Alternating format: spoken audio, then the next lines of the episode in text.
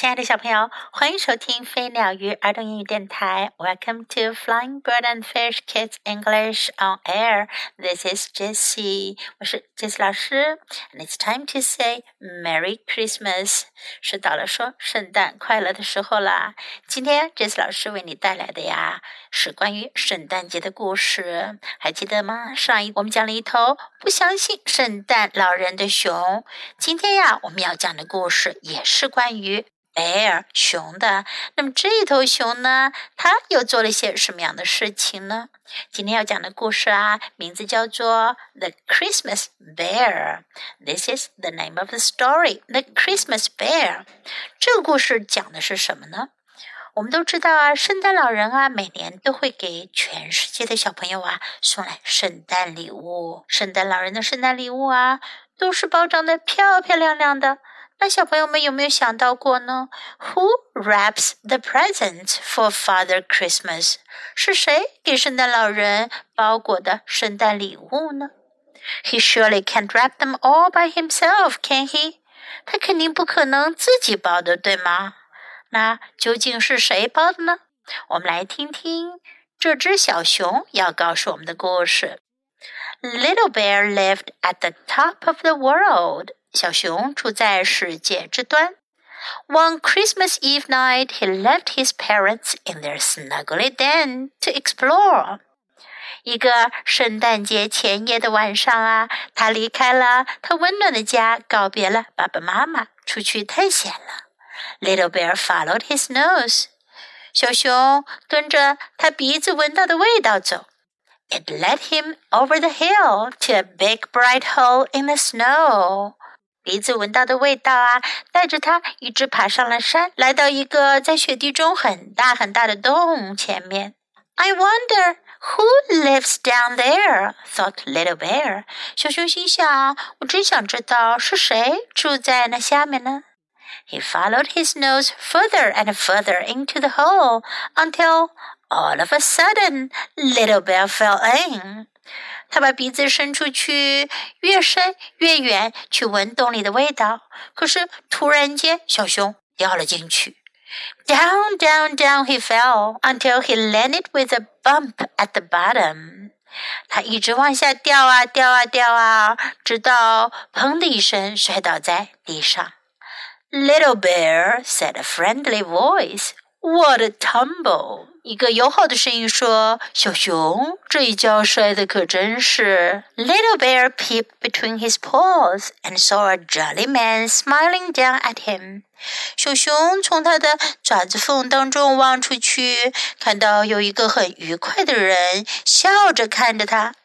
Letters, letters, said Father Christmas as he showed Little Bear the sorting room.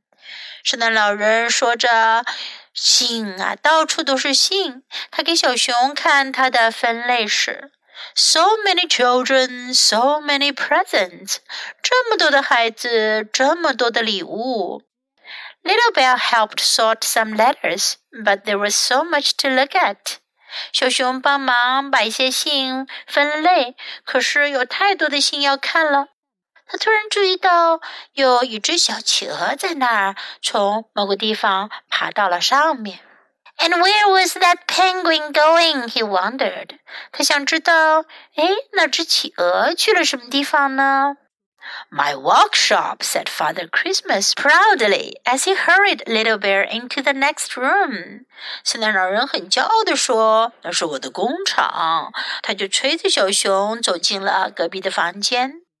We make all the toys here. 我们在这儿制作所有的玩具，teddies, trains, dinosaurs, you name it.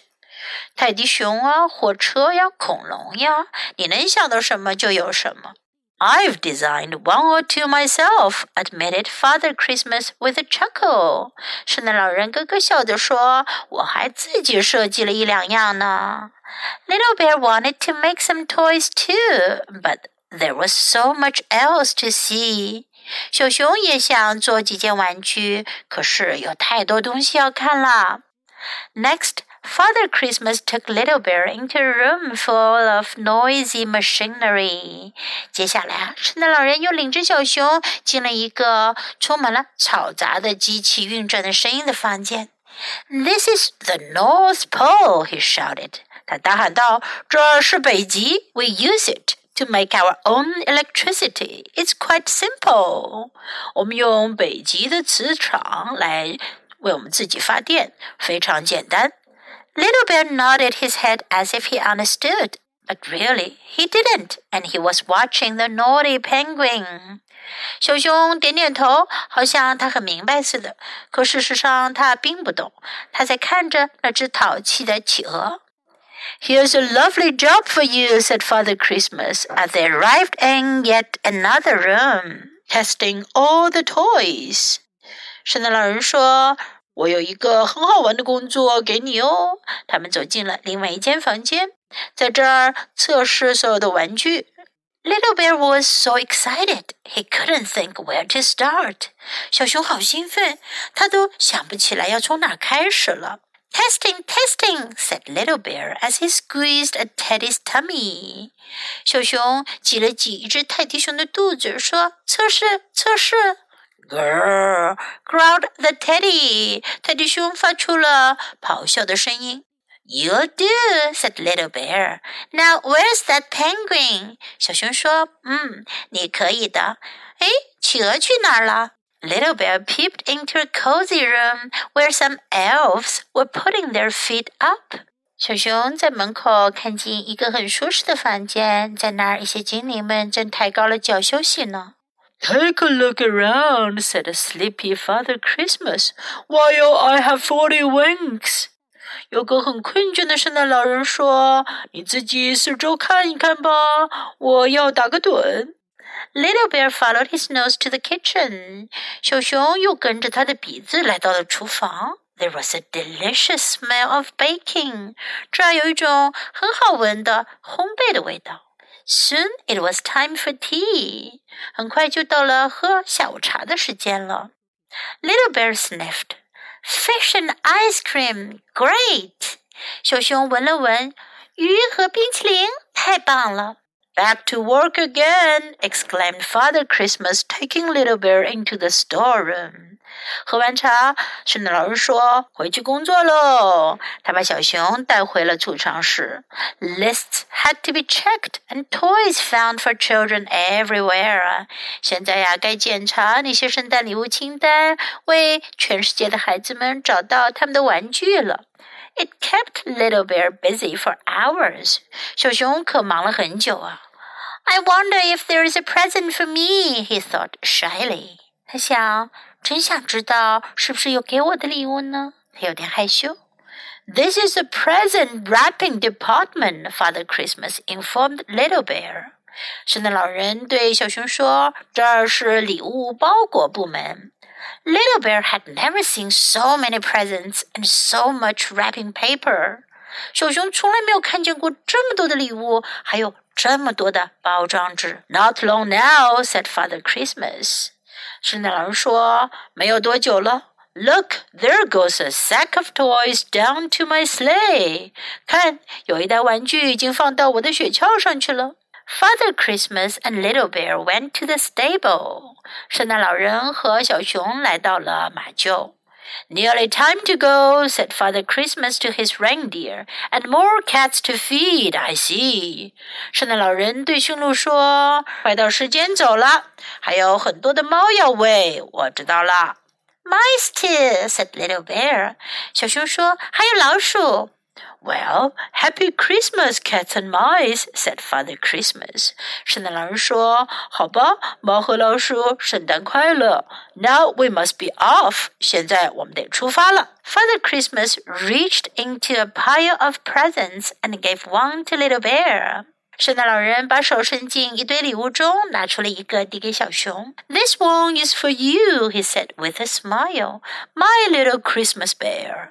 他笑着说：“这个是给你的，我的圣诞小熊。” Oh, thank you! cried Little Bear. 小熊叫了起来：“哦，谢谢您 I uh made it myself," said Father Christmas. 圣诞老人说：“我自己做了这个礼物。I think it's rather special. 我想它还挺特别的。” Now climb in, little bear. 现在，小熊爬上雪橇来吧。First stop the top of the world, and in a wink they were safely back at Little Bear's home. 第一站，世界之端。 他们一眨眼的功夫就到了小熊的家。Open your present, little bear," said Father Christmas. 圣诞老人走之前，圣诞老人说：“打开你的礼物吧，小熊。” It's a book, and it's all about me," said Little Bear. 小熊说：“这是一本书，是关于我的书。” Time I was on my way," said Father Christmas. Good night, Little Bear, and a very Merry Christmas to you all. 圣诞老人说：“我该上路了，晚安，小熊，祝你们圣诞快乐。”小熊收到的书呀，就是我们今天讲的这个故事。听完这个故事，小朋友们知不知道圣诞老人的圣诞礼物都是在哪儿包裹的吗 ？In the present wrapping department，在礼物包装部门。And that's where Father Christmas gets the presents wrapped. 那就是圣诞老人的礼物包装的地方呀。这只幸运的小熊啊，有机会去参观了圣诞老人的 workshop，圣诞老人的工厂。圣诞老人收到的信件啊，在那儿分类，圣诞礼物在那里被制造出来，然后呀，再包装好，放到圣诞老人的雪橇上，圣圣诞老人就可以去派礼物了。Now let's practice the useful sentences in the story. So many children. 这么多孩子. So many children. So many presents. 这么多礼物. So many presents. We make all the toys here. 我们在这儿制造所有的玩具. We make all the toys here. This is the North Pole. 这是北极. This is the North Pole. Here's a lovely job for you. 有个好玩的工作交给你。Here's a lovely job for you. Where's that penguin? 那只企鹅哪去了？Where's that penguin? Take a look around. 四处看看。Take a look around. Back to work again. 回来工作喽。Back to work again. Nearly time to go. Nearly 是几乎。快到，nearly time to go，快到时间走了。Now we must be off，现在我们要出发了。Now we must be off。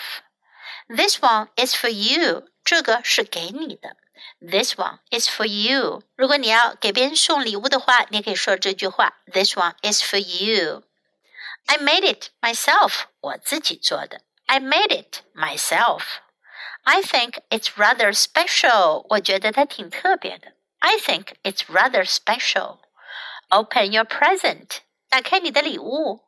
Open your present. Time I was on my way. 我该出发了。Time I was on my way. Now let's listen to the story once again. The story is by Henrietta and Paul Stickland and is called The Christmas Bear. Little Bear lived at the top of the world. One Christmas Eve night, he left his parents in their snuggly den to explore. Little Bear followed his nose. It led him over the hill to a big bright hole in the snow. I wonder who lives down there, thought Little Bear. He followed his nose further and further into the hole until, all of a sudden, Little Bear fell in. Down, down, down he fell until he landed with a bump at the bottom. Little bear, said a friendly voice. What a tumble! Little Bear peeped between his paws and saw a jolly man smiling down at him. Letters, letters, letters, said Father Christmas as he showed Little Bear the sorting room. So many children, so many presents. Little Bear helped sort some letters, but there was so much to look at. And where was that penguin going? he wondered. My workshop, said Father Christmas proudly as he hurried Little Bear into the next room. We make all the toys here Teddies, trains, dinosaurs, you name it. I've designed one or two myself, admitted Father Christmas with a chuckle. Little Bear wanted to make some toys too, but there was so much else to see. Next, Father Christmas took Little Bear into a room full of noisy machinery. This is the North Pole, he shouted. We use it to make our own electricity. It's quite simple. Little Bear nodded his head as if he understood, but really he didn't, and he was watching the naughty penguin. Here's a lovely job for you, said Father Christmas as they arrived in yet another room. Testing all the toys. Little Bear was so excited he couldn't think where to start. Testing, testing, said Little Bear as he squeezed a teddy's tummy. Grrr, growled the teddy. You'll do, said Little Bear. Now where's that penguin? Little Bear peeped into a cosy room where some elves were putting their feet up. Take a look around, said a sleepy Father Christmas, while I have forty winks.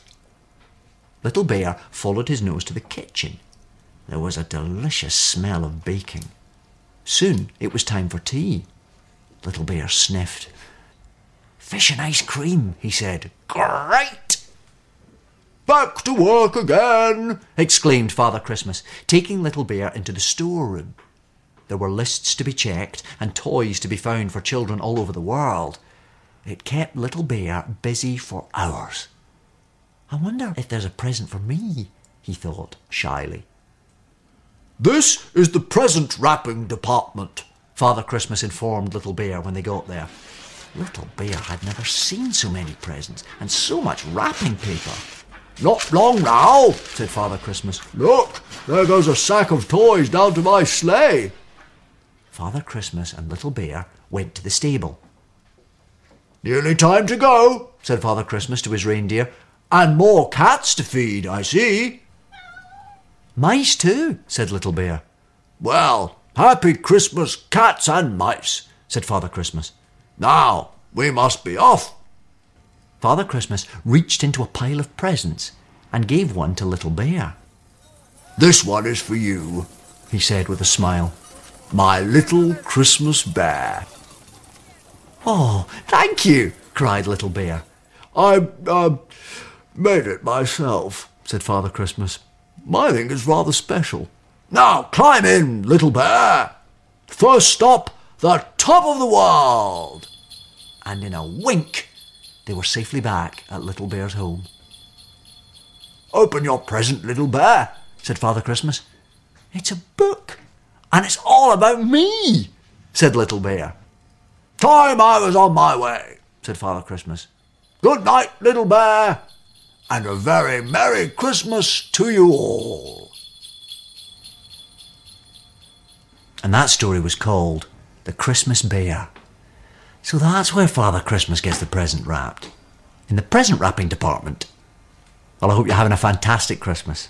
I need to find out who these presents need to be delivered to so that they can have a fantastic Christmas too. Merry Christmas. I'll see you soon for another story. Night night. Right. Where's the first label?